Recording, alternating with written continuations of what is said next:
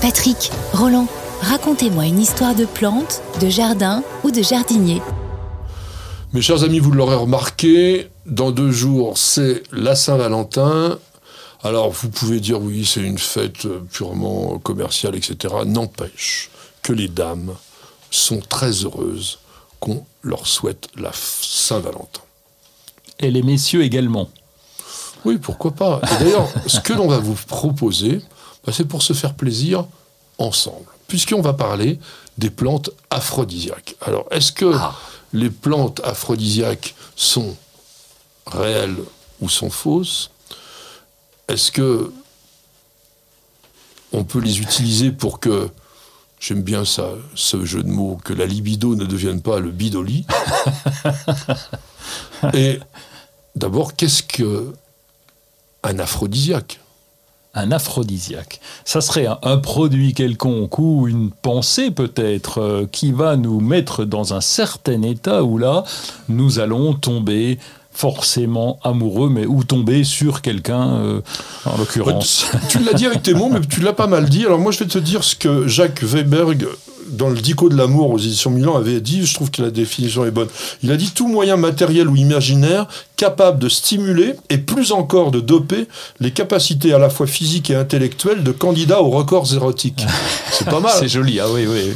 Alors, le mot aphrodisiaque, il vient d'Aphrodite, la déesse grecque de l'amour, la beauté, la sensualité, et qui favorisait l'entente amoureuse en incitant tous les mortels à des ébats voluptueux. Et je peux vous dire qu'à ces époques de l'Antiquité, c'était un lupanar invraisemblable, ah notamment dans certaines fêtes. Bon.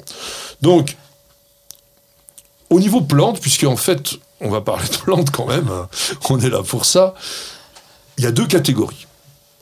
Il y a des plantes qui ont une réputation d'aphrodisiaque, mais dont l'effet est peut-être pas euh, vraiment.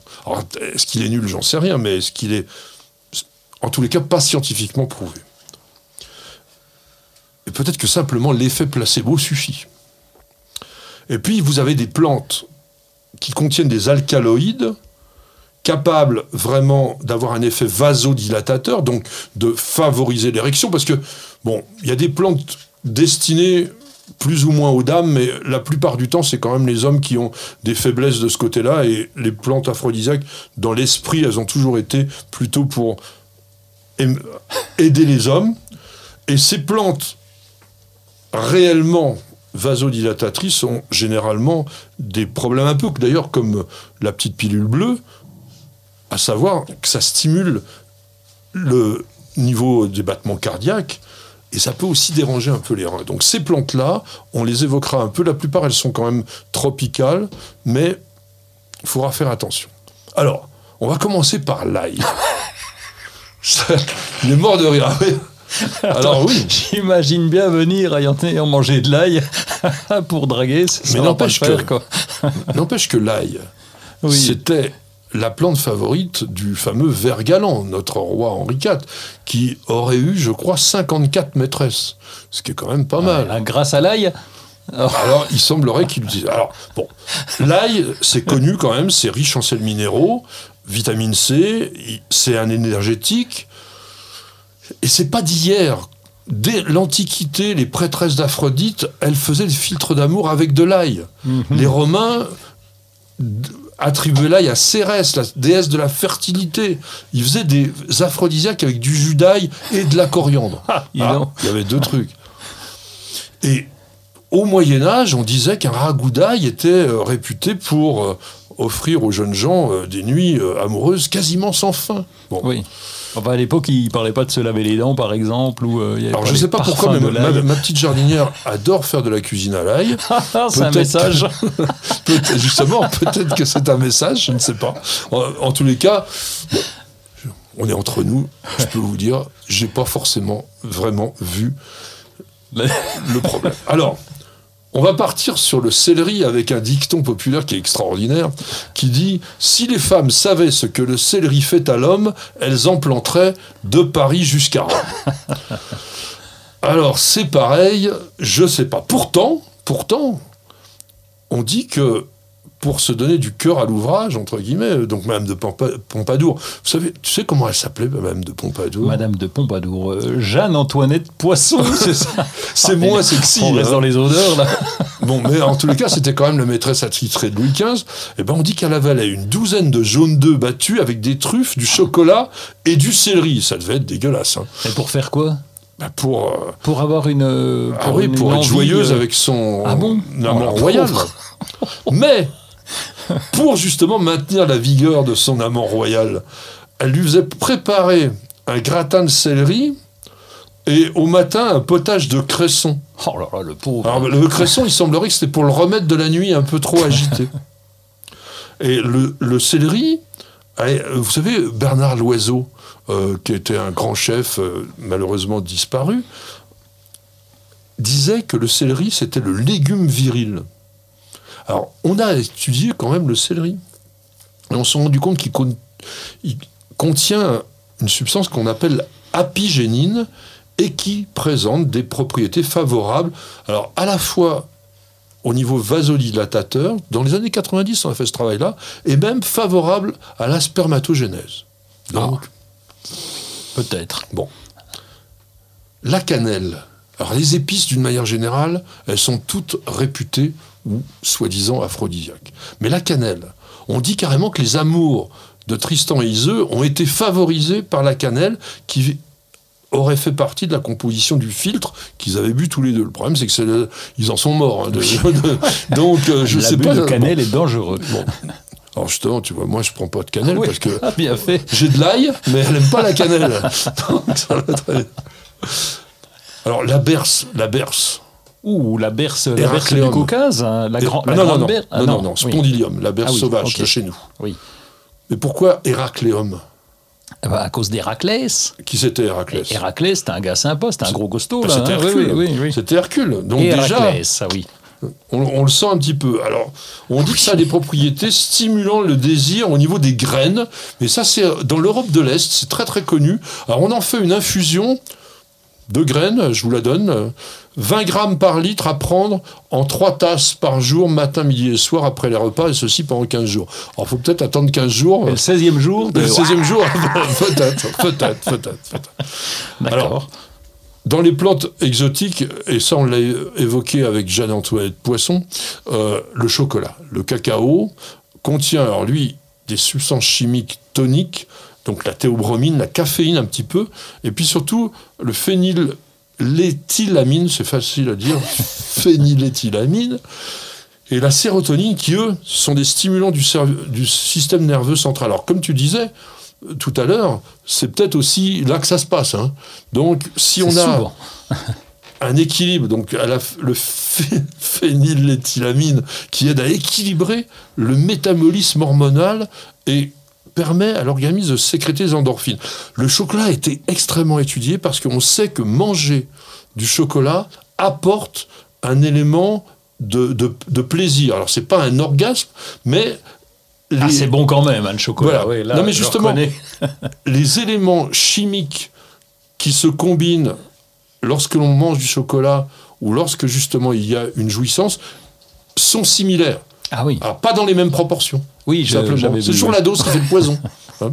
Mais les anciens Indiens d'Amérique centrale fabriquer un filtre d'amour avec des fèves de cacao rôties, réduites en poudre, et puis après avec de la vanille, du piment, euh, et Ah, de la- ouais. de la cannelle aussi. Il y avait euh, des graines de courge. Tiens, ah, toi qui es un homme des graines de courge, j'ai ça. Oui. On ne sait pas. hein. Alors, il y a des parfums qui sont réputés aphrodisiaques. Non. Si. Mais si, et je suis d'accord avec ça.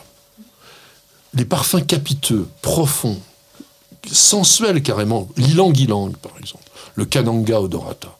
Ouais, c'est un ben, très bel arbre. C'est pas, Exotique. pas, c'est pas aphrodisiaque. Comme ça, le touche, ça touche tes émotions qui font que, parce que Oui, il y a ce parfum. Eh ben, ça te donne peut-être envie simplement de séduire ta belle. Oui. Et elle peut-être de recevoir tes ardeurs violentes. c'est c'est joliment dit, oui. Ben, je remettrai du patchouli. Ah, le patchouli, euh, ouais. bon. Mais le, ah si, le, le, ça y est, mais le santal, le muguet, alors on dit même la girofle, il y a des gens qui sont réfractaires à la girofle, mais je pense que le jasmin, le jasmin peut être comme ça. Bon. Alors, quelques peut-être euh, idées de cuisine aphrodisiaque. Ah, donc, ça, c'est bien. avec les épices, les aromates, donc le basilic, la cannelle, la cardamome, tout ça, ça a été toujours, toujours dit comme euh, des aphrodisiaques. On dit même que la noix de muscade retarderait la, la faim Ah pour bon l'homme. Ah ouais, ouais, ouais. La no- Oui, d'accord, mais enfin, il faut en manger des noix de muscade. Oui. alors, euh, oui. Et tu sais que la sarriette a été appelée l'herbe aux satyres. Donc je Et- sais pas, euh, bah, peut-être que ça te rendrait complètement. euh, J'en sais rien. J'en ai déjà mangé.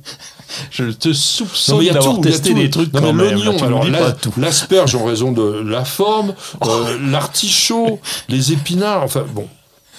Ah oui, quand même. Alors les médecins arabes du Moyen Âge conseillaient de prendre tous les matins pour avoir une bonne activité amoureuse du fenugrec réduit en poudre mélangé à du miel. Le miel revient souvent aussi dans les préparations À cause de l'abeille ou euh, non rien à Non, voir. à cause de la douceur du miel. Ah euh, oui. bon. D'accord. La confiture de gingembre de Nostradamus. Alors, Ah c'était préconisé pour enflammer les femmes, là, cette fois. Ah. Alors, attention, recette. Un kilo de miel, tu vois, on commence. De montagne. Ah oui, c'est important. 300 grammes de gingembre frais. On épluche le gingembre, on l'émince, on le lave plusieurs fois dans l'eau, on le fait bouillir 10 minutes dans une casserole et on l'égoutte. Et après, je sais pas pourquoi, il faut recommencer deux fois euh, 10 minutes et 20 minutes, donc il reste plus rien du gingembre. On laisse égoutter une nuit entière et ah, on le fait encore bouillir le lendemain et avec le miel cette fois pendant 15 minutes. Et ah bah, il faut recommencer les deux jours suivants pendant le même temps. Et, Et puis après déguster. On doit avoir une résultat. espèce de pâté, ça va être Résultat bah, c'est la confiture euh, d'amour de. D'accord. Bah oui, oui. Ah, euh, C'est beau quand même. hein. enflammer les dames. Euh, le filtre. ah oui, alors on faisait des poudres de badinage. C'était extraordinaire. Tu peux développer. Bah, à l'époque, donc, dans les campagnes françaises, c'était les sorcières qui faisaient avec de la marjolaine, de la verveine, du thym et des fleurs de myrte la poudre de badin- badinage qui était vendue très très cher parce qu'on en mettait dans un petit sac qu'on portait sur soi et on disait que la belle de tes rêves n'avait qu'à respirer ça pour ressentir aussitôt Ah, une grande piège. chaleur et qu'elle acceptait tout ce que tu voulais. Ah, Euh, c'est génial. Et on trouve ça où? Ah bon, Euh, faut le les- faire. chez faut les la- sorcières des Ah oui, villages. chez les sorcières des villages, Voilà, c'est vrai. hein. Ouais. Et puis, bon, on va terminer euh, avec euh, la confiture du verre galant, donc le verre galant, donc avec les 54 favorites de Monsieur Henri IV, et qui existe. Parce que le laboratoire Francis Miotte, tiens, Miotte, ça te dit quelque chose peut-être, à Usos dans le 64, fabrique le plaisir du verre galant. C'est une confiture à base de myrtilles sauvages, amandes, gingembre, pistache, miel, 35 épices, du sud de canne, du jus de citron. Et on dit que c'est aphrodisiaque et ça permet d'abuser de la bonne chose, comme on dit.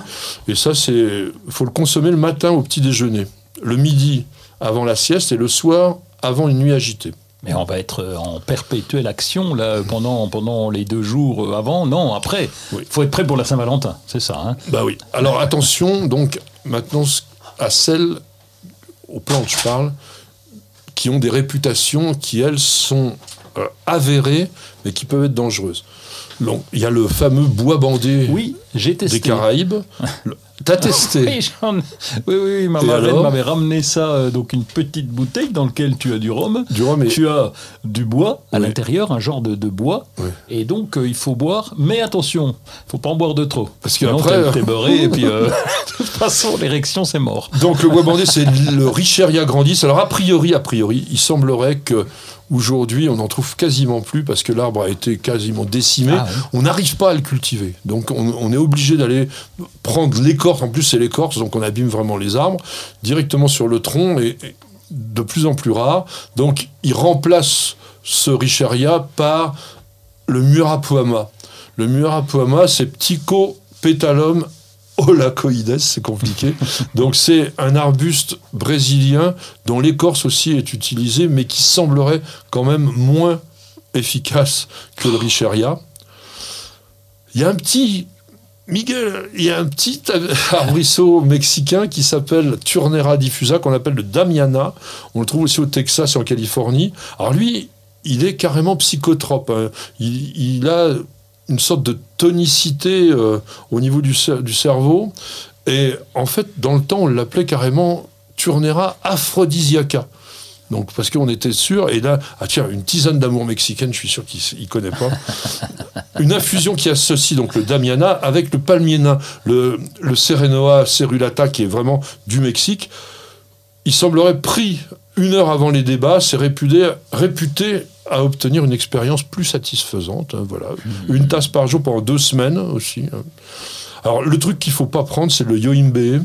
Le yoimbe, c'est une rubiacée, euh, le Pocinaltia yoimbe, c'est camerounais. Ça, c'est assez dangereux comme, comme plante, c'est très tonique. Puis alors, les très très dangereux, c'est l'éphédra.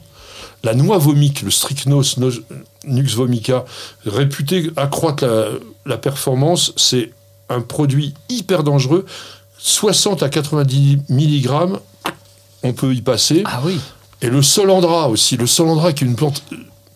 Cultivez ça si vous habitez dans les pays tropicaux, c'est une merveille. Ça fait des fleurs à peu près 25-30 cm de diamètre jaune en forme d'entonnoir. On dit que c'est stimulant, désinhibant, mais ça peut être mortel parce que c'est une solanacée qui est riche en alcaloïdes. Donc, je pense que le meilleur aphrodisiaque, c'est encore notre cerveau et les relations que l'on entretient avec sa dulcinée. En tous les cas, je vous souhaite une très très bonne Saint-Valentin